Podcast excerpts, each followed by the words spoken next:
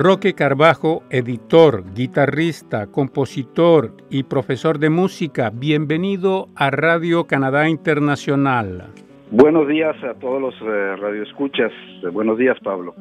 ¿Cuál es tu tipo de música preferida en la guitarra, Roque? Pues fíjate que es un poco paradoxal porque la manera que tengo de describir es una manera híbrida, si la podemos llamar así. Lo que pasa es que las influencias empezaron, como te dije anteriormente, por el folclore mexicano, el folclore latinoamericano en general, luego el clásico, luego cuando llegué a Canadá hice una especialización en jazz en, la Universidad de Concordia y así, entonces todas esas influencias hacen que lo que escribo es es híbrido, híbrido porque todos los estilos se mezclan. Es benéfico para mí, pero no es muy benéfico para la gente que escucha mi música, sobre todo los profesionales, porque ni soy un guitarrista clásico, ni soy un guitarrista de jazz, ni soy un guitarrista de música tradicional, entonces eh, es difícil de catalogarme. Pero las músicas que, que me han eh, impactado es obviamente el folclore mexicano, el folclore latinoamericano, eh, la música brasilera porque está vinculada con nociones del jazz y la música clásica obviamente porque eso es como dice en francés incontournable. No no podemos no tomar en cuenta la, la música clásica. Roque acabas de mencionar a Canadá. ¿qué te trajo a Canadá y a Quebec en particular? Pues en Quebec en particular fue el idioma francés Hablo ocho idiomas por todas las giras que hice, salvo el inglés.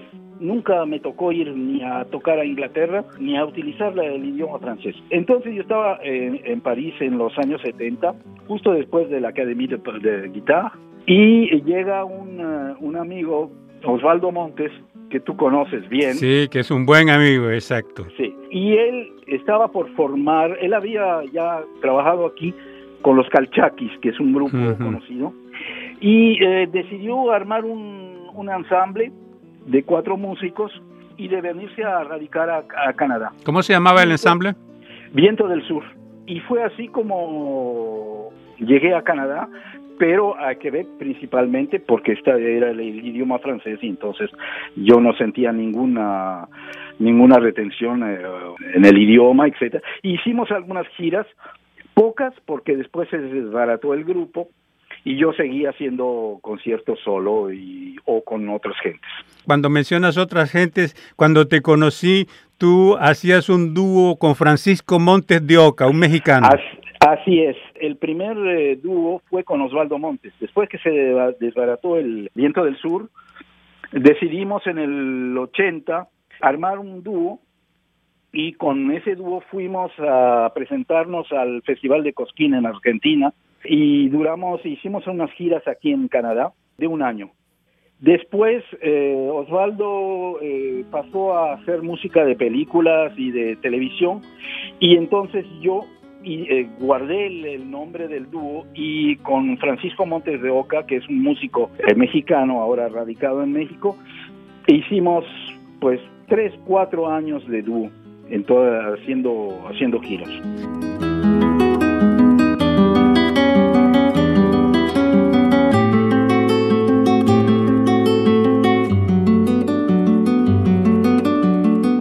Roque, y bueno, pues tú llevas muchísimos años viviendo aquí en Quebec. ¿Ha influenciado de alguna forma la música quebequense o el contexto quebequense? ¿Ha influenciado de alguna forma tu música? Claro que sí. Sí, sobre todo hoy en día ya casi no existen, pero en los años 70, cuando llegué a Quebec, eh, la música tradicional quebequense estaba en, pleno auge. Había muchos eh, lugares donde se podía tocar y escuchar en vivo a gentes como Breton Cyr, como Harmonium, como, eh, en fin, muchos grupos que retomaban la música tradicional, pero eh, adaptándola a la guitarra eléctrica, batería, etcétera, pero de, de manera muy noble.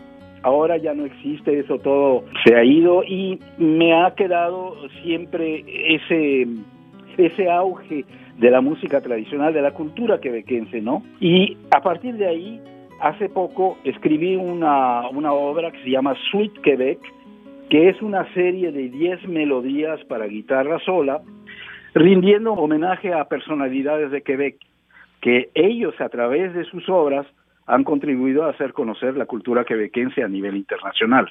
¿Y Natash Juan? Natash Juan es una, una de ellas que se la dediqué a Gilles Pignot, que es eh, cantautor, compositor y este de aquí de Quebec, y Natash Juan es la ciudad en, en donde nació él. La versión que quizás quieras hacer escuchar está tocada por un guitarrista quebequense que se llama uh, Martin Vero y él la interpreta. Y también está la Suite Forestare. ¿Tiene la Suite Forestare alguna relación con los bosques quebequenses, Roque? Def definitivamente, definitivamente. La Suite Forestare la escribí en el 2007 eh, con dos metas. Primero, para denunciar la desforestación de nuestro planeta. Esa es la primera. Y la segunda es, o sea, la segunda, no, no, no en forma, pero es que va dedicada a Frederick Bach, que es un pintor, ilustrador, muralista y defensor de los animales y de la naturaleza. El hombre que sembraba árboles. Ah, justamente. El cine de animación fue un medio para transmitir su mensaje ecologista y sensibilizar al público de las a las causas ambientales. Particularmente con esa película que mencionas, El hombre que plantaba árboles, que ganó un Oscar con, con esa película. Ya, un Oscar que nosotros tenemos aquí en Radio Canadá, entre otras cosas. Claro que sí.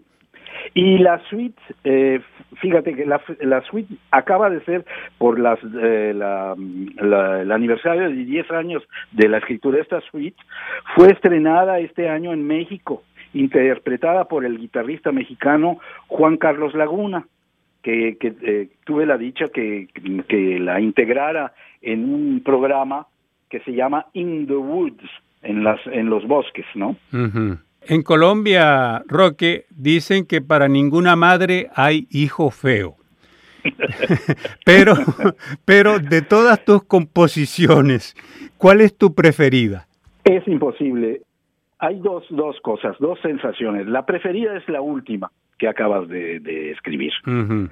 porque estás aún sobre el, el impacto de la novedad de la nueva, el nuevo nacimiento, como el nacimiento de un niño. Y la otra sensación es de aquellas que ya escribiste hace mucho y que vuelves a escuchar y que te das cuenta que no tienes que hacer ninguna modificación.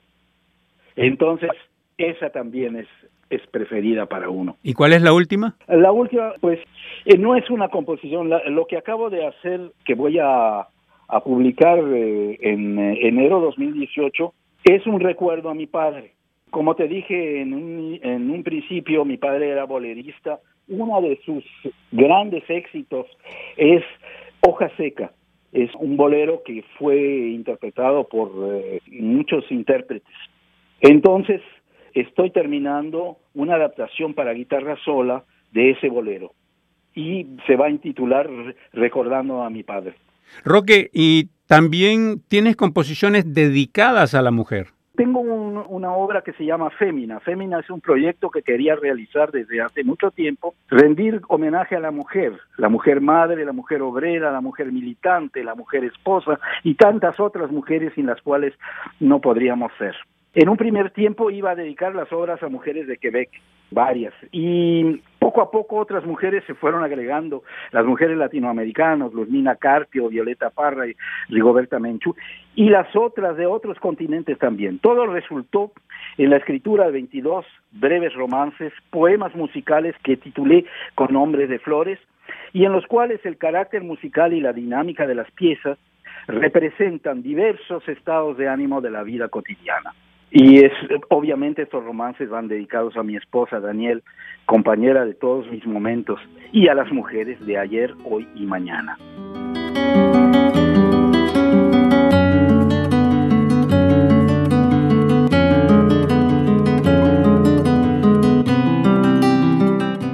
Podríamos seguir hablando toda la mañana. Roque, ¿te gustaría agregar algo en particular antes de terminar esta entrevista?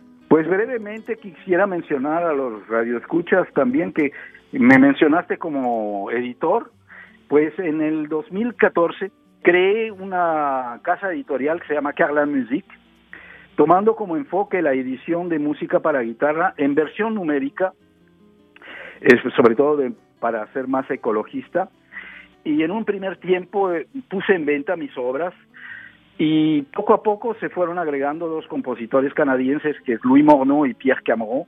Y últimamente tengo el gran placer de publicar las obras del compositor y guitarrista mexicano Ernesto Hernández Luna Gómez, que a mi parecer su obra es representativa de la nueva música mexicana para guitarra.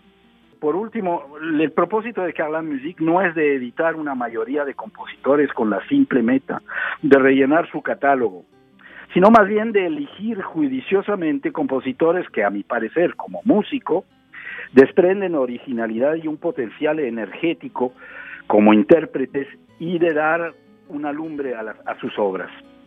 Ese es lo, lo, último que quería mencionar porque es algo nuevo y en vía de, desarrollo. Roque Carbajo, editor, guitarrista, compositor, muchísimas gracias por esta entrevista a Radio Canadá Internacional. Gracias a ti, Pablo, y saludos a todos los radioescuchas de Radio Canadá Internacional.